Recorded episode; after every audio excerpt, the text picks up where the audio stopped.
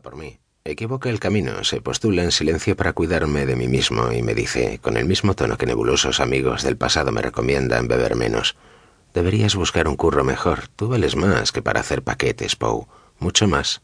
No le respondo que se meta en sus asuntos porque hay algo en la manera de llamarme Poe que lo impide. Todo el mundo me llama así, desde hace años, desde que Haroldo se dio cuenta de que mi nombre ya no me nombraba y me puso Poe un poco porque mis cuentos eran tenebrosos y otro poco en broma, porque decía que yo solo era medio poeta.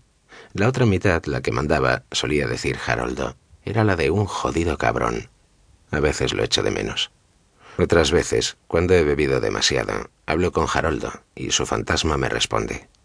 Quisiera decirle a Lola que he dejado lo de los paquetes, pero mejor no.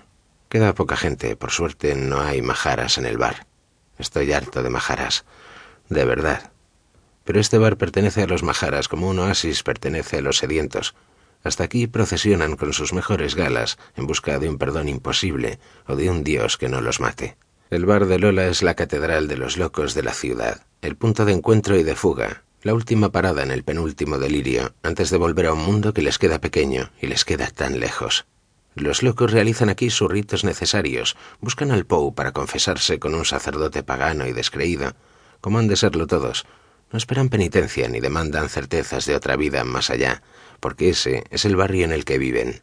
Lola completa la Eucaristía con sus brebajes dorados, que no pueden ser, por el color, la sangre de ningún vástago divino. Y entonces es mejor no preguntar qué son, beber y punto.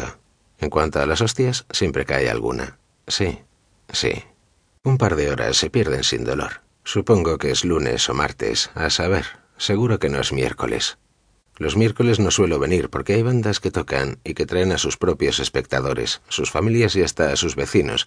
Hay entendidos que repiten en voz baja el nombre de las canciones o aportan datos innecesarios a quien los quiera escuchar. Yo no quiero. Detesto los bares repletos porque se llenan de caras que no me suenan o me suenan demasiado. Todos se parecen cuando sacan a pasear sus miedos. Los miércoles hay ecologistas y hay contaminadores, incluso ecologistas contaminadores. Hay muchachas flamantes por fuera y gastadas por dentro. Hay hombres que matarían por encontrar un motivo válido para seguir viviendo. Hay poetas de los cojones, sin cojones para escribir lo que piensan, y que acaban escribiendo lo que deben. Yo fui uno de ellos, creo. Hay chavales que se matan en el gimnasio por las tardes para sentirse matadores por las noches y terminan matándose a pajas al amanecer, con notable fortalecimiento de los bíceps. Hay genios por docena, repitiendo sobre el hombro de quien se deje el comentario inteligente de aquella revista contestataria, que a la hora de pagar las colaboraciones no sabe o no contesta. Hay parejas desparejadas, parejas deshechas, parejas que se alimentan del mutuo rencor. Hay también parejas que se quieren, gloriosa estupidez que envidio cada vez que la mirada de Lola se me enreda en la nuez y la estrangula de promesas.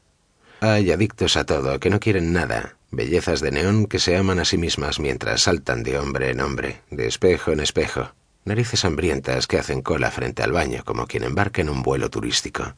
Hay gente, demasiada gente los miércoles. Y aunque me jode admitirlo, los miércoles vienen muy pocos majaras de verdad. No aparecen cuando salen los aficionados. Estoy seguro de que los locos también detestan las imitaciones. Sí, sí, se abre la puerta del bar y entra esa mujer. Lleva una bata o algo así, y una bolsa de basura en cada mano. Desde la mesa más cercana la miran con asombro. Lola levanta una ceja. Está guapa cuando levanta una ceja. En el escenario, el flautista también mira a la mujer. Todos la miran y no sé qué le ven de extraño. La gente debería tratar más con los majaras para entenderlos. Toda la barra está libre. Pero se sienta a mi lado, pide un coñac y se lo bebe de un trago. Tendrá unos treinta y cinco años, no muy bien llevados, el pelo sometido a una melena corta rubia y unos ojos grandes que serían bonitos si no estuvieran apagados. Mi marido me engaña, dice. Oh, no. Va a comenzar. Meto la mano en el bolsillo de la cazadora y apreso un manojo de cerillas de madera. Las echo sobre la barra y cuento. Ocho. Joder. Ocho es par. Es sí. Los impares son no, pero ocho es par. Me toca escuchar. El muy hijo de puta me engaña y cree que no lo sé. Eso siempre se sabe. Comento resignado. Es lo que digo, no me fastidia tanto que me ponga los cuernos como que me tome por imbécil. ¿Sabes lo que hace el muy hijo de puta? Ni idea. Me engaña, cada noche.